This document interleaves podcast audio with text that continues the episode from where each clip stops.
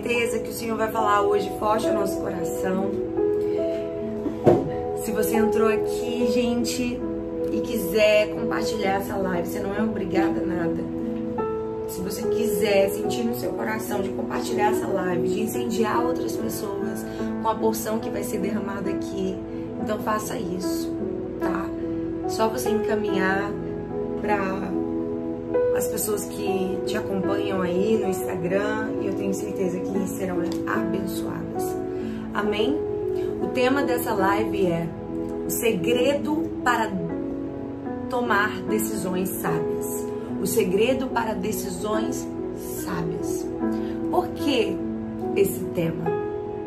Primeiro, porque quando a gente fala de decisões, a gente está falando sobre algo que a gente toma diariamente.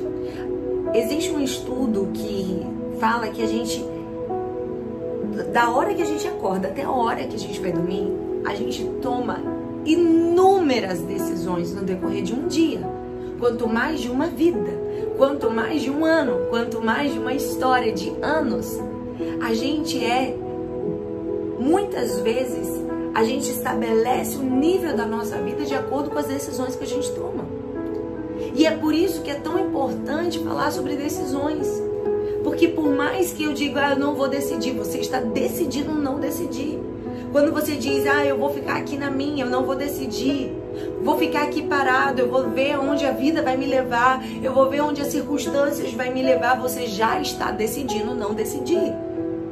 Quando eu escolho, ah, vou tomar café da manhã agora, eu vou tomar café da manhã mais tarde, ou eu vou malhar primeiro e depois eu volto para tomar café, ou eu tomo café agora, a gente está tomando decisões. E diariamente nós somos tomados por decisões. As nossas decisões vão determinar a nossa vida, vão determinar o nosso destino, vão determinar o nosso futuro. E eu preciso falar sobre decisões, porque decidir é necessário. E muitas vezes a gente se esquiva da decisão. A gente fala, ah, depois eu decido, depois eu tomo uma posição e a gente vai procrastinando decisões importantes na nossa vida. Mas não tem como você procrastinar, procrastinar, porque quando você procrastina, você está decidindo procrastinar, mas não decidir. Mas decidir é necessário. E você não decidir com sabedoria pode ser fatal. Não decidir com a sabedoria que vem do céu.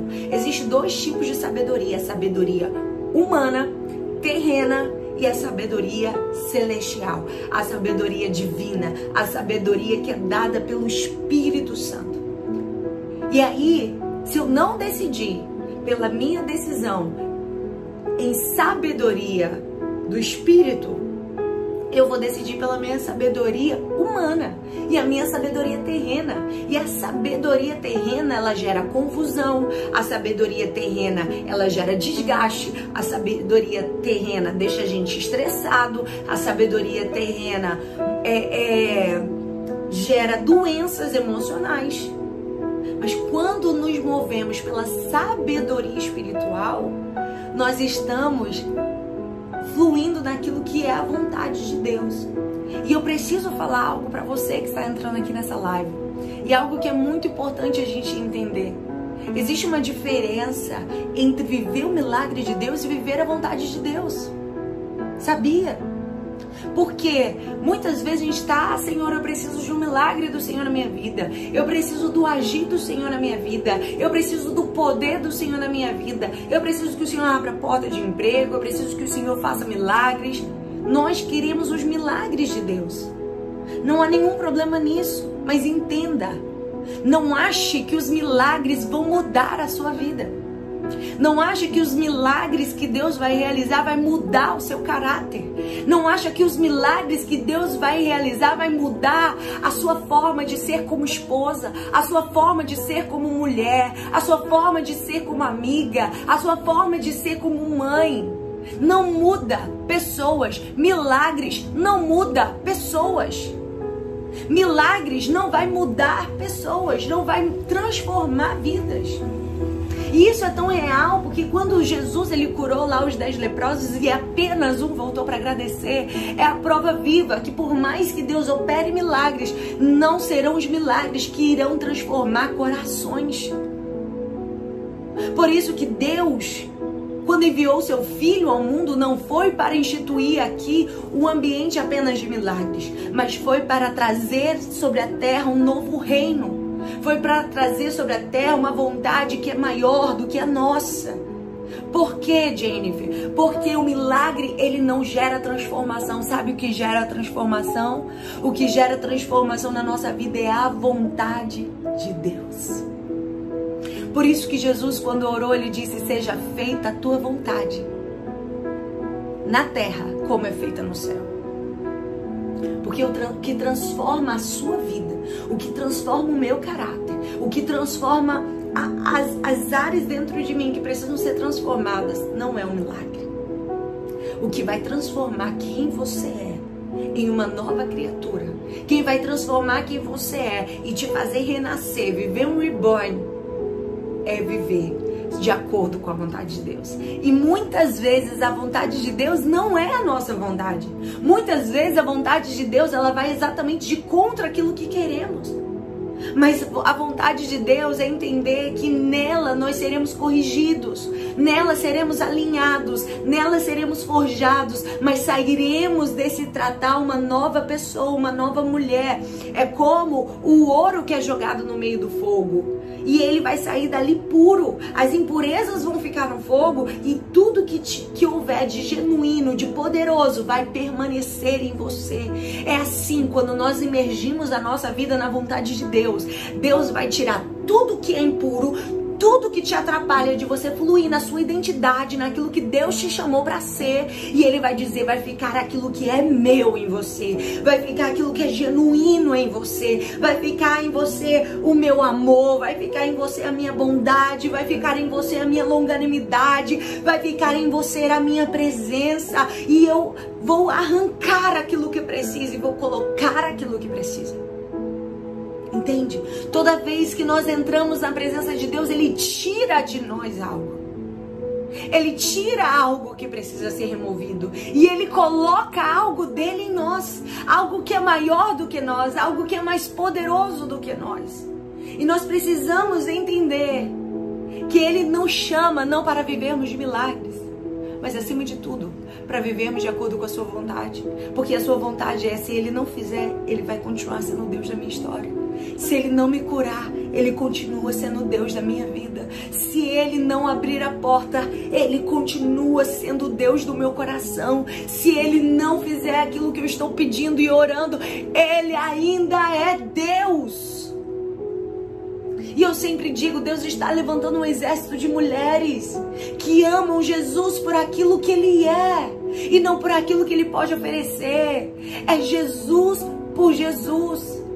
E hoje, se você entrou aqui pedindo um milagre, eu te convido, eu te desafio a você orar e dizer: Deus, mais do que um milagre, eu quero a tua vontade. Seja feita a tua vontade. Essa é a oração mais poderosa que você pode fazer. E essa é a oração mais poderosa que você pode fazer para tomar decisões sábias. É dizer, Deus, não seja feita como eu quero, não seja feita como eu imagino, não seja feito como eu idealizei. Muitas vezes a gente chega para Deus com o script pronto, tá assim, ó, o Senhor faz desse jeito. E Deus está dizendo: Eu estou aqui, ó, e eu vou rasgar seus scripts. Porque eu não sou um Deus que vou caber dentro das suas caixinhas, dentro dos seus padrões, dentro dos seus parâmetros. Deixa eu ser Deus na sua vida. Deixa eu ser Deus na sua história. Deixa eu cuidar de você.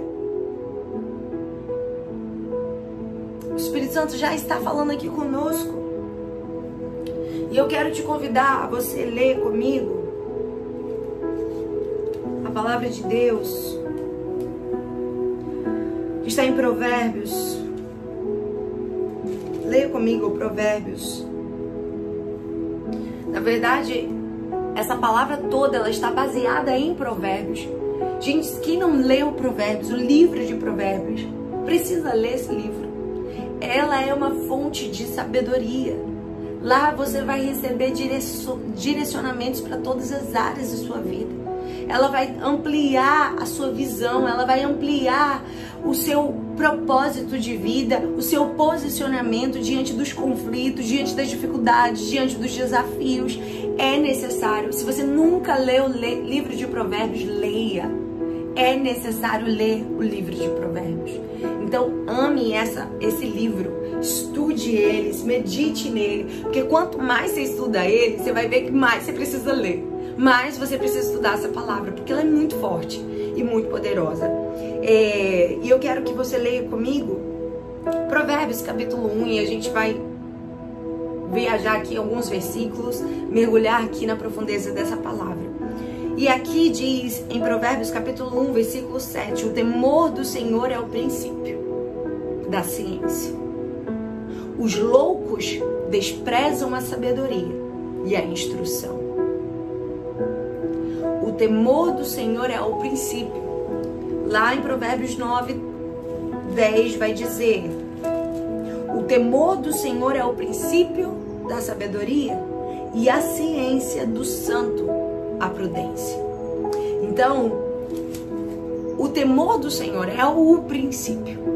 Então, se a gente quer falar sobre tomar decisões de forma sábia, tomar decisões com sabedoria, o segredo de decisões sábias, não tem como eu não falar do temor do Senhor. E esse é o primeiro ponto que eu quero falar com vocês sobre o temor do Senhor. E o que é temer o Senhor? O que é temer a Deus? E aqui eu quero que você entenda que temer a Deus não é ter medo de Deus.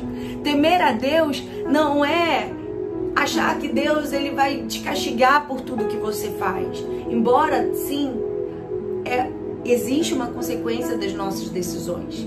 Mas a gente precisa entender que temer a Deus não é medo. Porque o medo ele me afasta. Mas o temor a Deus não, o temor me aproxima.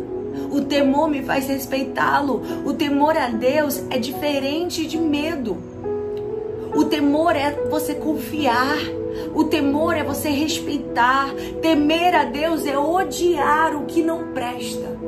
Por isso que nós precisamos temer a Deus, porque à medida que eu temo ao Senhor, o que é temer a Deus? Se você está anotando, anote isso. Temer a Deus é odiar aquilo que Deus odeia.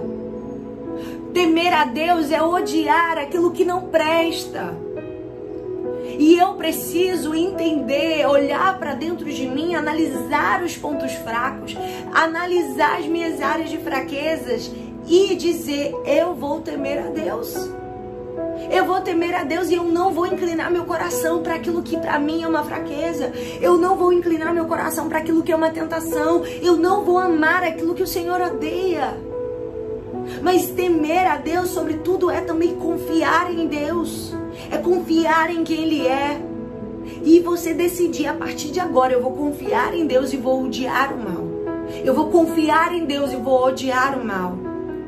É perguntar a Deus: Senhor, isso é certo ou isso é errado? Senhor, isso aqui te agrada ou isso aqui entristece o seu coração?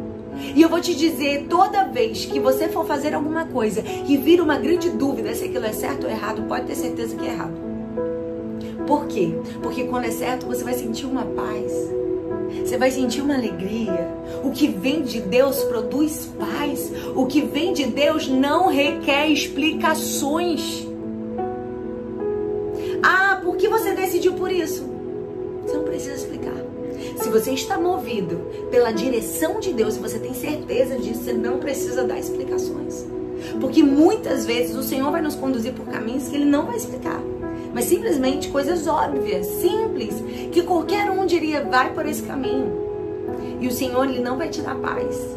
E aí, quando você decidir por não, as pessoas vão dizer, mas por quê? Não sei. Deus disse que não.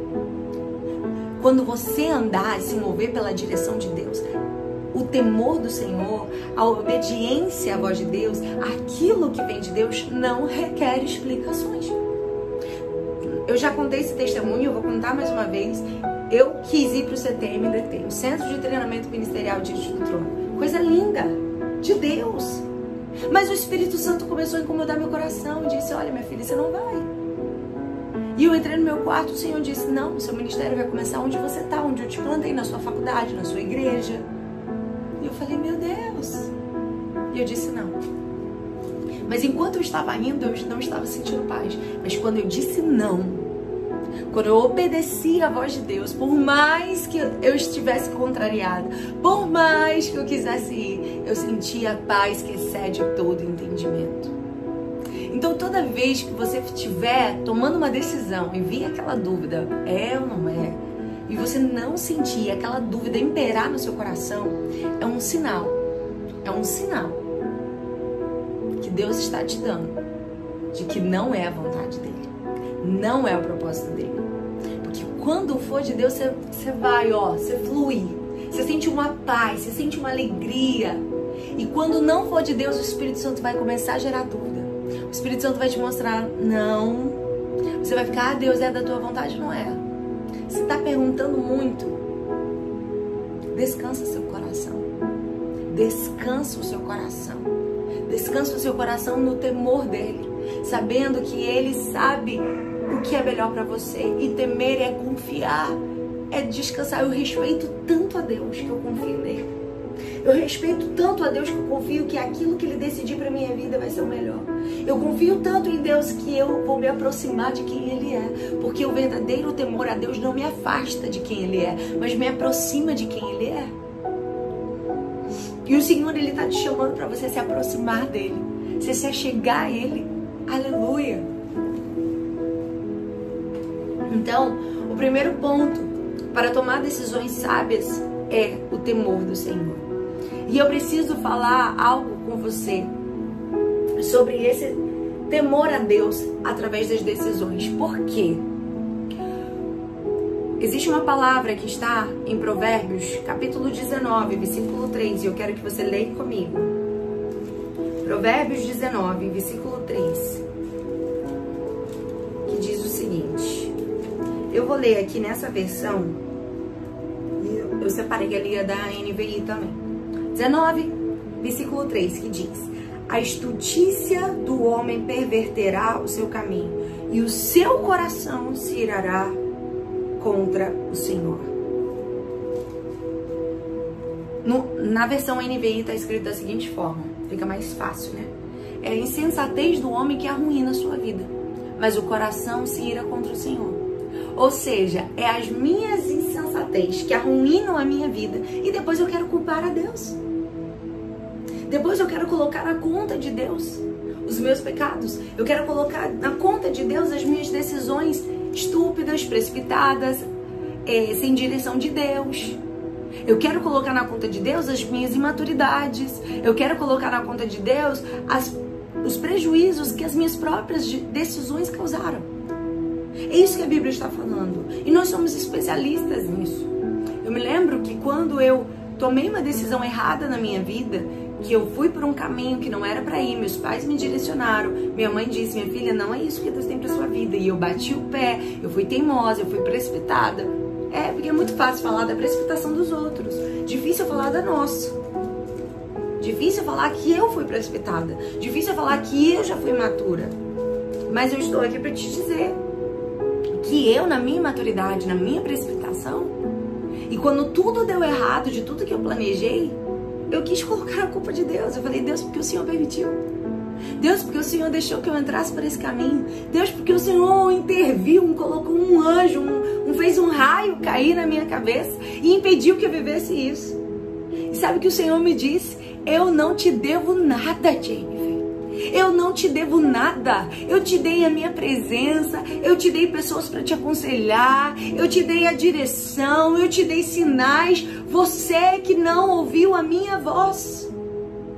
E às vezes a gente faz isso, a gente pega aquela insensatez que veio para arruinar a nossa vida e a gente se ira contra o próprio Deus. E a gente acha que Deus deveria ter livrado, Deus deveria ter dado escape. E Deus está dizendo para você aqui nessa manhã: Filha, eu não te devo nada. Eu já dei tudo o que você precisa para você viver uma vida em abundância. Eu tenho pensamentos de paz, pensamentos de alegria para te dar o fim que você deseja, mas muitas vezes foram as tuas precipitações, foram o teu coração enganoso, foi a tua imaturidade, mas hoje saiba que O Senhor está te dizendo: eu tenho o poder de te reconstruir. Eu tenho o poder, não importa onde você decidiu errado, não importa onde você foi insensata, há esperança para ter uma nova postura de sabedoria hoje na sua vida. Não é porque eu fui insensata ontem, eu vou ser insensata sempre. Não é porque eu fui insensata lá, eu preciso ser insensata aqui. Deus está dizendo para você: hoje eu te chamo para andar em sabedoria. Hoje eu te chamo para você andar num novo nível de sabedoria, onde você não vai se apoiar nas tuas vontades, onde você não vai se apoiar no teu coração, onde você não vai se apoiar naquilo que o cenário está dizendo, mas você vai se apoiar apoiar na direção, na palavra e naquilo que o Espírito Santo está dizendo a você. Aleluia. Sabe por quê? O Espírito Santo fala. É a gente que não ouve. O Espírito Santo ele diz, ele fala no nosso coração. Mas muitas vezes as outras vozes estão tão fortes, tão latentes. As outras vozes vêm com tanta força. As notícias, as fofocas, os disse-me-disse, as críticas vêm tão latente que a gente não consegue ouvir a voz de Deus que é suave dentro de nós.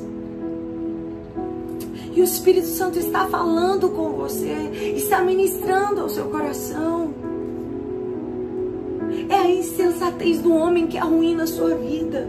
Se tem algo que está desajustado na sua vida, se tem algo que está ruim na sua vida, se tem uma área que está arruinada, não é culpa de Deus. É culpa da nossa própria insensatez. Das nossas próprias precipitações. Ah, Jennifer, mas eu sou nascida e criada na igreja. Sim. Mas não é porque você foi nascida e criada na igreja como eu fui que eu estou livre de tomar decisões erradas e tomar decisões erradas ainda colocando o nome de Deus, de que Deus falou, de que Deus disse. Quando Deus não falou, Deus não disse. Então a gente precisa ter cuidado, a gente precisa ter vigilância. Porque a gente precisa estar pautado com a palavra. E a insensatez do homem que arruína a sua vida, a sua própria vida. E o seu coração se ira contra o Senhor. Olha como a gente é complexo. A gente decide. A gente faz do nosso jeito. E a gente ainda põe na conta de Deus. Sabe? A gente, sabe o que a Bíblia está dizendo aqui? Você faz besteira e depois põe na minha culpa, põe na minha conta. E o que a gente precisa entender sobre decisões? Por que eu estou falando sobre isso? Porque as nossas decisões determinam o nosso destino. Me fala do seu planejamento. Me fala da sua sabedoria, que eu vou te falar do seu destino. Me fale do seu planejamento para o ano de 2022, que eu vou falar do seu destino. Me fale das decisões que você tomou no ano de 2022 e você está cumprindo. Não é algo que está só no papel. Decisões que você está tomando atitudes para vivê-las. Me fale das suas atitudes que eu vou, vou dizer do seu destino. Agora, se você começou o ano enfurnado em coisas fúteis, vazias, superficiais, não queira no final do ano ver o milagre e o agir de Deus na sua vida. Se nesse ano você decidiu perder tempo com internet, com coisas vãs, com coisas passageiras, você não abre a Bíblia para ler, você não abre um bom livro para te edificar, você só fica no Netflix, você só fica perdendo seu tempo, então eu vou te dizer qual é o seu destino. Me fale sobre o seu planejamento, que eu falo para você sobre o seu destino, porque nós somos frutos das nossas decisões. O lugar para onde você está indo tem a cara das suas decisões. O lugar do seu futuro tem a cara das suas decisões de hoje. E as suas decisões têm tudo a ver com a sua sabedoria. Quem Abraão seria se ele não ouvisse a Deus? E quando Deus disse: sai da tua terra, larga tudo e vai para o lugar que eu vou te mostrar. Quem Noé seria se ele não tivesse ouvido a voz de Deus de construir um barco numa época que nem tinha chuva? Numa época que não tinha nenhum barco? Me fale. Quem seria Noé? Quem seria Esther? Se ela não tivesse obedecido à voz de Deus e entrado na presença do rei Atarxerxes ali para intervir e para salvar o povo. Me fala das suas decisões que eu vou dizer do seu destino. Me fale das suas decisões que eu vou falar sobre as promessas de Deus na sua vida. O lugar para onde você está indo tem a cara das suas decisões. Quer saber para onde você está indo? Então veja a qualidade do, das suas decisões. Quer saber o lugar para onde você está indo? Veja como você tem feito as suas escolhas. Isso é sério? Isso é necessário. São decisões, escolhas. É desde quando eu escolho fazer uma atividade física, isso está determinando o meu destino. É desde quando eu escolho ter uma alimentação mais saudável, isso está determinando o meu destino. Isso é desde quando eu escolho a ter mais leitura, a estudar mais, isso está determinando o meu destino. É desde quando eu escolho as pessoas pelas quais eu vou abrir meu coração, eu vou ouvir os conselhos delas, isso está determinando o meu destino. Isso é sério. Nós tomamos decisões todo instante. E a gente nunca vai chegar em um lugar nobre caminhando por caminhos precários. Tudo tem um preço. Para você viver uma vida de abundância naquilo que o Senhor tem para sua vida, tem um preço. Malhar tem um preço. Se cuidar tem um preço. Ter vida de oração tem um preço. Ter leitura da palavra tem um preço. Tudo tem um preço. Mas é essa decisão. A decisão é como se ela fosse uma semente. E a semente, ela vai frutificar de acordo com a sua espécie, de acordo com o seu com a sua semente. Eu não vou plantar mamão e vai nascer goiaba. Então, a minha decisão é a semente. Então, se eu estou semeando, se eu estou decidindo para ter uma vida abundante, uma vida equilibrada, uma vida de paz, uma vida de alegria, eu vou viver uma vida de alegria, porque felicidade não é acidente. Ser bem-aventurado não é um acidente. Ser bem-sucedido em tudo que você faz não é um acidente. O Salmo primeiro diz: você vai ser bem-sucedido em tudo que fizer, mas antes, se meditar na palavra de Deus dia e noite. Mas antes, se você é, é, for como uma árvore plantada junto a ribeiros de águas. Águas é a palavra, água é a oração, é a nossa vida devocional que nos lava, que nos limpa.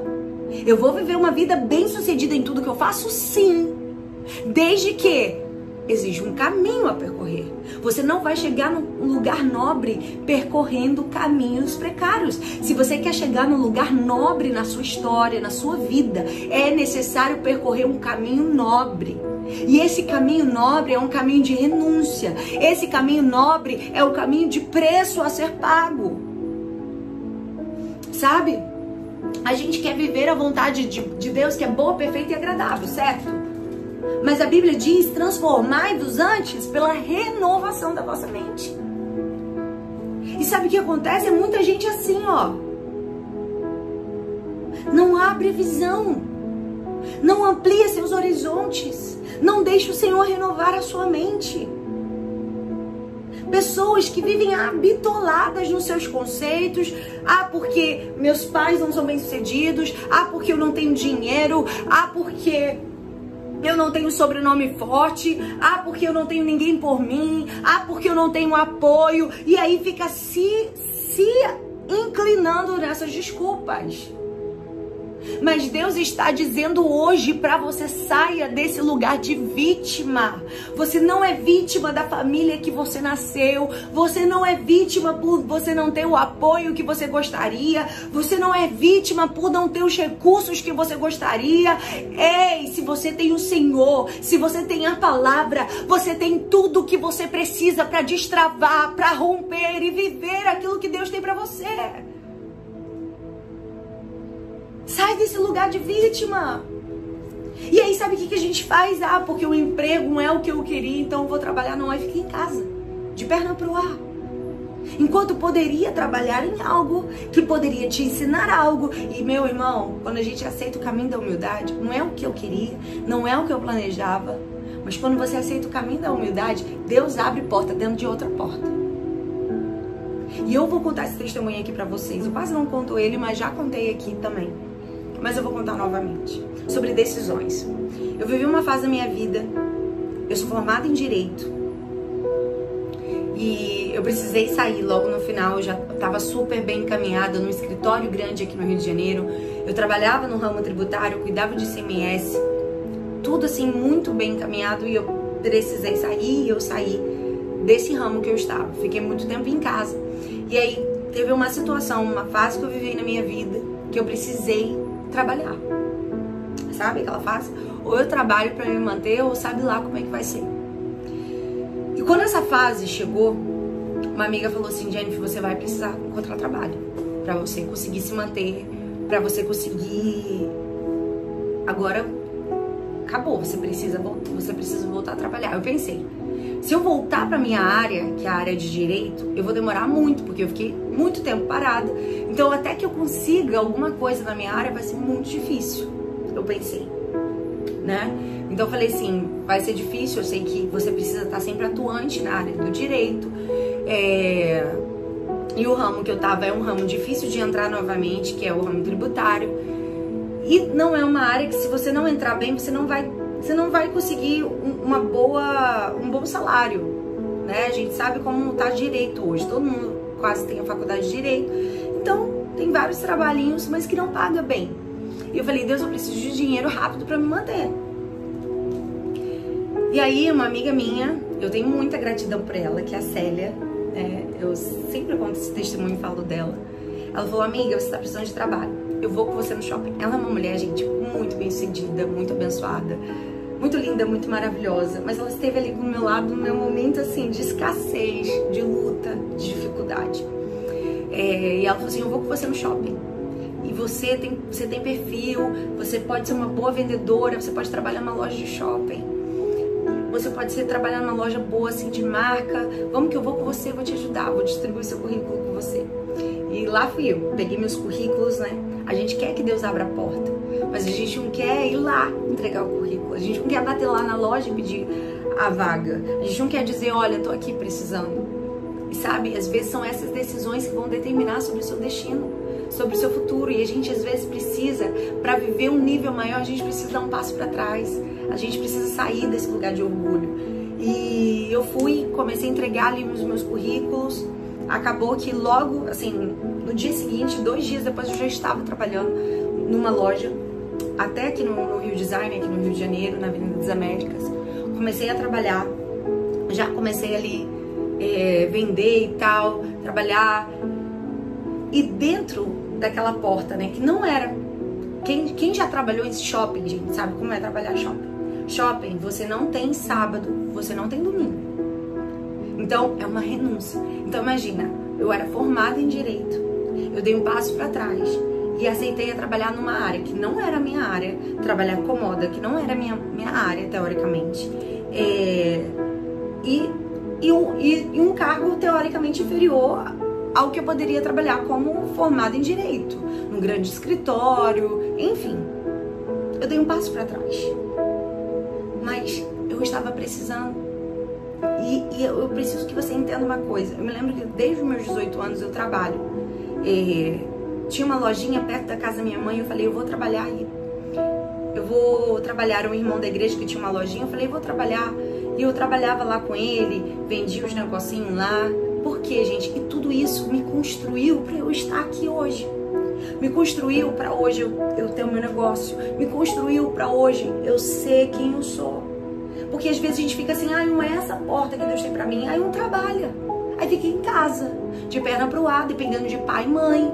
Aí fica em casa, dependendo das pessoas. Aí fica em casa, dependendo do recurso dos outros. E não vai trabalhar. Ah, porque não é a minha área.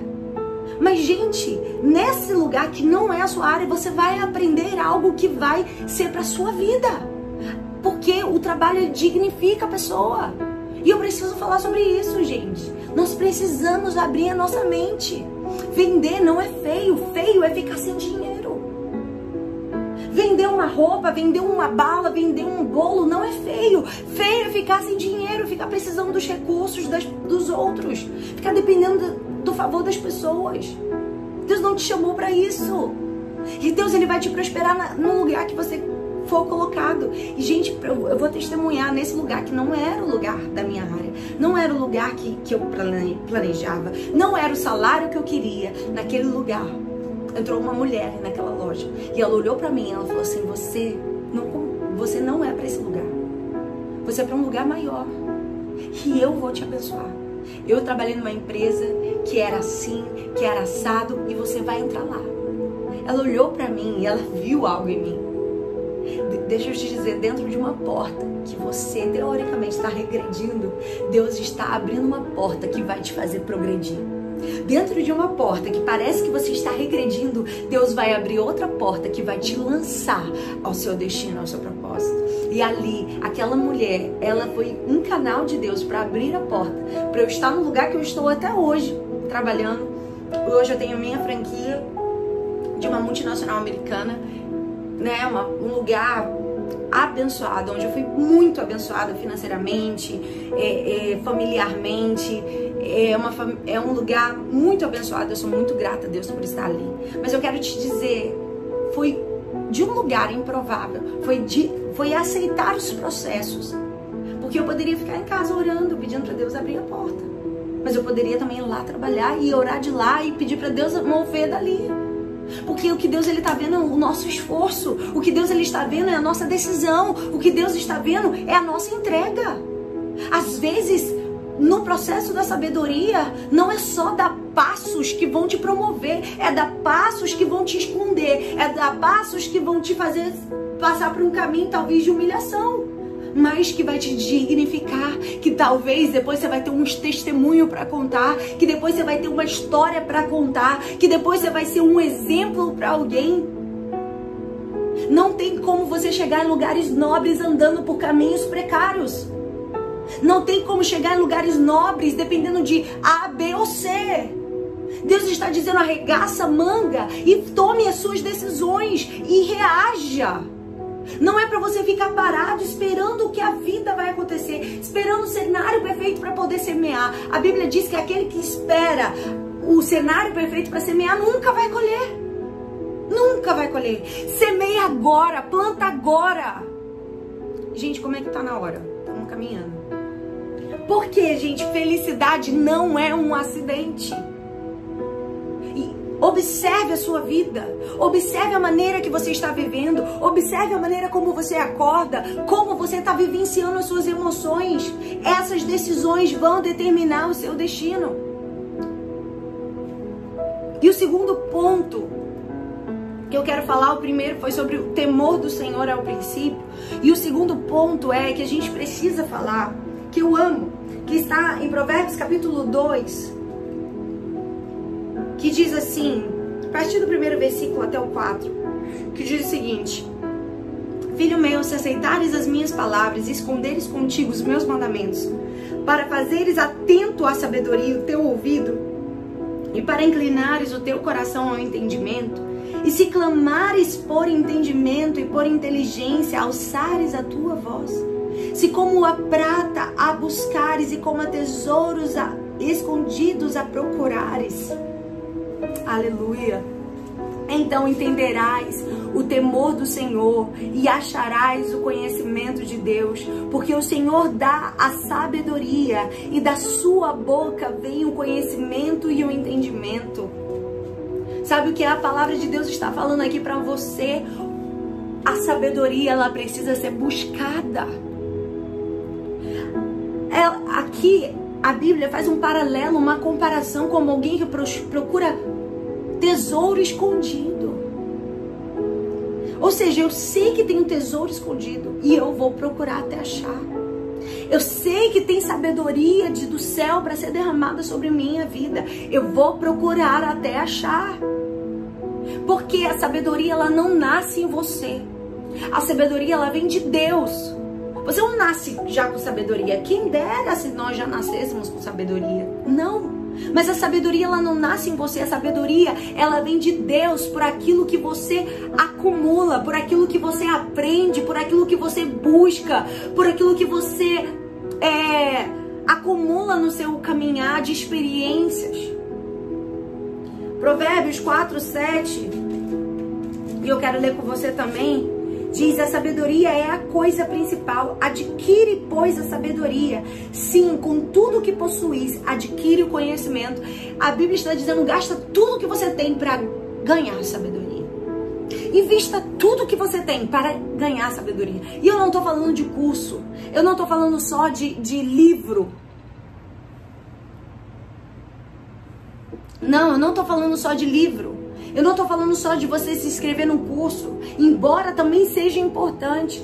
Mas eu estou falando sobre a necessidade de você buscar sabedoria. Tanto você buscar em Deus, buscando ouvir a voz de Deus, sendo sensível à voz de Deus, tendo discernimento da voz de Deus, buscando a sabedoria através da palavra dele, que ele fala através da palavra, mas nós não damos a prioridade que deveríamos dar à palavra do Senhor. Terceiro, buscar através das experiências do nosso passado, com os erros que nós cometemos.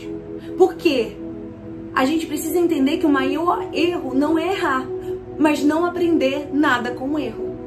O maior erro não é errar, mas é não aprender nada com seu erro do passado. O problema não é você não errar. A gente vai errar, mas a questão é a gente não aprender nada com aquilo que a gente errou.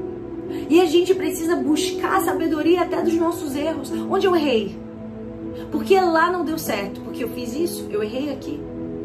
Por que aquele relacionamento não deu certo? Porque eu errei aqui. O que eu posso aprender com isso? Ah, porque aquele, é, é, aquele negócio não deu certo? Porque eu errei, eu errei aqui.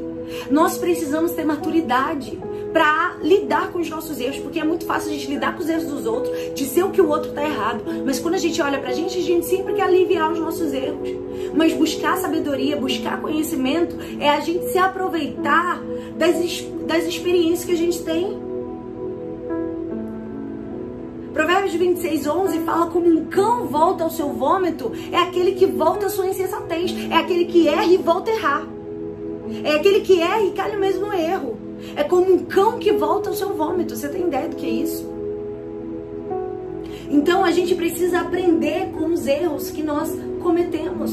O que você aprendeu com esse relacionamento que não deu certo? O que você aprendeu com essa amizade que deu problema? O que, que você aprendeu com esse problema que você viveu aí na sua igreja? O que, que você aprendeu? Aprenda com seus erros. Para terminar, o terceiro ponto é procure conselhos. E eu quero que você abra comigo em Provérbios capítulo 15. Nós poderíamos falar sobre muitas, muitas, muitas coisas. Provérbios capítulo 15, o versículo 22 que diz: Onde não há conselhos, projetos saem vãos, mas com a multidão de conselheiros se confirmarão. Sabe? É, nesse procure conselhos, nesse terceiro ponto, eu poderia falar também sobre você procurar as pessoas certas pelas quais você vai andar. Provérbios capítulo 1, logo no primeiro capítulo, fala sobre as amizades que levam à destruição. E a Bíblia fala: não te ponha no versículo, capítulo 1, versículo 15, filho meu, não te ponha a caminho com eles. Desvia o teu pé das veredas deles. Aqui fala sobre aqueles que correm para o mal, aqueles que se apressam a derramar sangue, aqueles que armam ciladas. Não ande com eles, se afaste deles. E procurar conselhos é você saber que nós precisamos ter na nossa vida pessoas que são chaves, pessoas que vão ser fundamentais para nos dar conselhos para a gente alcançar o nosso destino. E algo que eu aprendi na minha vida, eu quero compartilhar aqui com você já para a gente terminar essa live, devido ao horário. Você pode ouvir conselhos apenas de duas pessoas. Anota aí, de duas pessoas. E eu aprendi isso, e isso para mim foi chave. Você só pode capítulo 1, versículo 15, o que eu li agora, né? Tô perguntando ali qual versículo. É, a gente só pode ouvir conselhos de duas pessoas. Primeiro, a pessoa pela qual a gente deve ter, ouvir os conselhos é uma pessoa que é especialista no assunto. Por exemplo, ah, eu quero abrir uma sorveteria. Eu vou buscar uma pessoa que é especialista em ter uma empresa bem sucedida e eu vou ouvir os conselhos dela, certo? Eu quero ser bem sucedida no meu casamento. Eu vou ver uma pessoa que é especialista em casamento, que ela tem um casamento abençoado e eu vou ouvir o conselho dela. Eu quero ter uma vida espiritual abençoada. Eu vou ouvir alguém que é especialista, que tem uma vida espiritual com Deus, que é um exemplo para mim e eu vou ouvir o conselho dela. E a segunda pessoa, ou seja, uma especialista, ela vai ter o conselho certo para te dar. E o segundo conselho da segunda pessoa que você deve ouvir, uma pessoa que te ama. Uma pessoa que ama você de verdade. Não é uma pessoa que você viu agora que já disse que te ama, que é louca por você. Não. Não se iluda. Eu estou falando de pessoas que te amam de verdade. Como a sua mãe, né? Que criou você. Que ama você nos seus melhores dias, nos seus piores dias. Como seu pai. Como uma amiga que você tenha há 300 anos, como eu tenho uma amiga, uma grande amiga, Lislene, que eu tenho amizade com ela há mais de 20 anos, né? Ela é minha amiga desde meus 13 anos. Talvez 20 anos de amizade agora, eu tenho 33. Vai fazer 21 anos de amizade. Então eu tenho amizade com ela há muitos anos. Ela já me viu nos meus melhores dias, nos meus piores dias. Ela continua ali do, do meu lado. E ela é ainda uma das pessoas que eu ligo, que eu peço conselhos. Ouço o conselho de quem te ama. Porque quem te ama não vai dar um conselho para te prejudicar. Quem te ama não vai te dar um conselho para te destruir. Quem te ama não vai te dar um conselho para arruinar a sua vida. E nós precisamos sim pedir conselhos, mas nós precisamos saber de quem a gente vai pedir conselhos. A Bíblia diz que os nossos planos eles fracassam por falta de conselho. O sábio, ele sabe que não sabe. O sábio, ele sempre pergunta. Agora, o tolo sempre sabe. O tolo nunca tem dúvida de nada. O tolo tá sempre certo. O tolo é inflexível. Não porque eu já sei, não porque eu já sei. Ah, não porque eu, eu, eu já sei como faz. Não porque eu já sei como é o jeito certo. O sábio não. O sábio ele pede desculpas. O sábio ele revê posições. O sábio está sempre pronto a aprender. Porque ele não acha que sabe tudo. Quem sabe melhor do que eu sobre isso? É sobre isso que a gente tem que refletir. Quem pode me orientar sobre isso? Quem sabe melhor do que eu sobre ter uma vida espiritual? Quem sabe melhor do que eu sobre ter um, casamento abençoado? Quem é que tem uma empresa de sucesso? Quem é que vai me dar conselhos que vão gerar vida em mim? Nós precisamos aprender a ouvir conselhos. Nós precisamos aprender a sentar e ouvir os conselhos dessas, desses dois tipos de pessoas. Aquelas que são especialistas e daquelas que nos amam. São esses dois tipos de pessoas que nós precisamos. Por quê? Porque também o conselho errado ele pode arruinar a sua vida. Ele pode arruinar a sua vida. Então escolha sim ouvir conselhos para que os seus planos sejam bem sucedidos. Mas entenda, você precisa ouvir os conselhos das pessoas que amam você e que são especialistas no assunto. Amém? E nós vamos terminar aqui com esses três pontos. Temer a Deus é o princípio, buscar o conhecimento, buscar a sabedoria e procurar conselhos, que também está atrelado com o tipo de amizade e de aliança que nós vamos fazer. Né? É algo que o Senhor tem ministrado no meu coração. Deus ele não nos chamou para fazer networking. Eu sei que o mundo está dizendo, faça networking, faça conexões. Deus não Deus te chamou para fazer alianças. Deus ele te chamou para fazer alianças. E aliança não tem início nem fim. Ponte, ela acaba, né? Ela vai de um ponto ao outro, ela vai acabar. Depois que chegou onde você queria, a ponte acabou, ela perdeu sua utilidade. Mas aliança não. A aliança permanece. Deus ele te chamou para você fazer alianças. Então que você busque conselhos também daqueles que você tem aliança. Aqueles que amam você, aqueles que torcem por você, aqueles que querem ver sua alegria, aqueles que não pensam só em que, na, o que, que eu vou ganhar com isso. Não, mas aquelas pessoas que olham para você e querem ver a sua felicidade de verdade. Amém? E eu quero orar por você agora. Oremos. Amado Deus, aqui estamos, Pai, na tua presença. Eu quero te louvar porque mais uma vez o Senhor falou no nosso coração. Obrigada, Senhor, por essa doce palavra de alinhamento ao nosso coração, porque nós não queremos nos mover para uma sabedoria humana e nem terrena. Nós queremos buscar a sabedoria divina, a sabedoria do céu, a sabedoria do Espírito através da tua palavra, que o Senhor fale os nossos corações, que nós venhamos aprender de ti cada dia mais, para que nós possamos tomar decisões que levem a gente, levem cada uma de nós para alcançarmos as tuas promessas, para alcançarmos aquilo que o Senhor um dia liberou sobre a nossa vida, para que nós possamos viver, Senhor, o teu projeto para nós. Pai, nós queremos submeter a nossa vontade à tua vontade.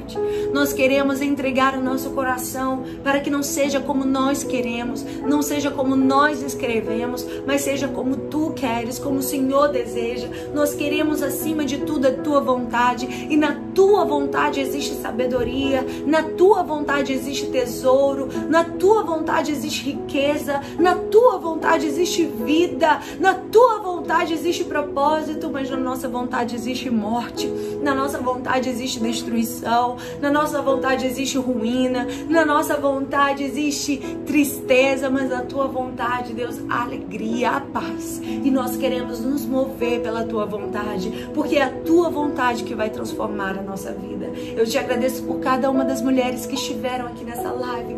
Pai, eu quero te pedir a tua bênção sobre elas, que o teu Espírito Santo venha abraçá-las, renová-las, que essa palavra vá de acordo com aquilo que elas necessitam, que o Senhor fale mais profundamente ao coração delas, que o Senhor vá lá na profundeza e palestre com elas sobre aquilo que tu tens, Senhor, a falar com cada uma. Essa é a minha oração e eu te agradeço, Senhor. Eu te amo e te louvo em nome de Jesus. Amém. Amém. Deus abençoe você. Glória a Deus. E é uma honra poder compartilhar da palavra do Senhor. Essa palavra é tão viva, tão poderosa. Ame o livro de Provérbios. Escolha agora, hoje é dia 1 de fevereiro. Escolha ler um capítulo do, do. um dia do mês, um capítulo do, do livro de Provérbios. E você vai ver como a sua vida vai ser edificada e fortalecida, tá? Porque o livro de Provérbios tem 31 capítulos. Vai dar para você encaixar a leitura desse mês. E aí você vai sendo edificada por essa palavra. Um beijo, amo vocês e até a próxima. Ah, vamos fazer nossa foto, sempre eu esqueço. Vamos fazer nossa fotinha. Aqui no Instagram. E aqui no YouTube. Um beijo, Deus abençoe, estamos juntas. Um beijo, Deus abençoe. Muito bom ter você aqui, te espero até a próxima terça. E essa semana, quinta-feira, nós vamos ter House on Fire, 8 horas da manhã. Eu vou te contar quem é a nossa convidada, hoje ainda, tá bom? Ai, a minha tia Luciene, lá, do, lá da Irlanda. Minha tia chique, maravilhosa. Te amo. Tia, beijo. Beijo, gente.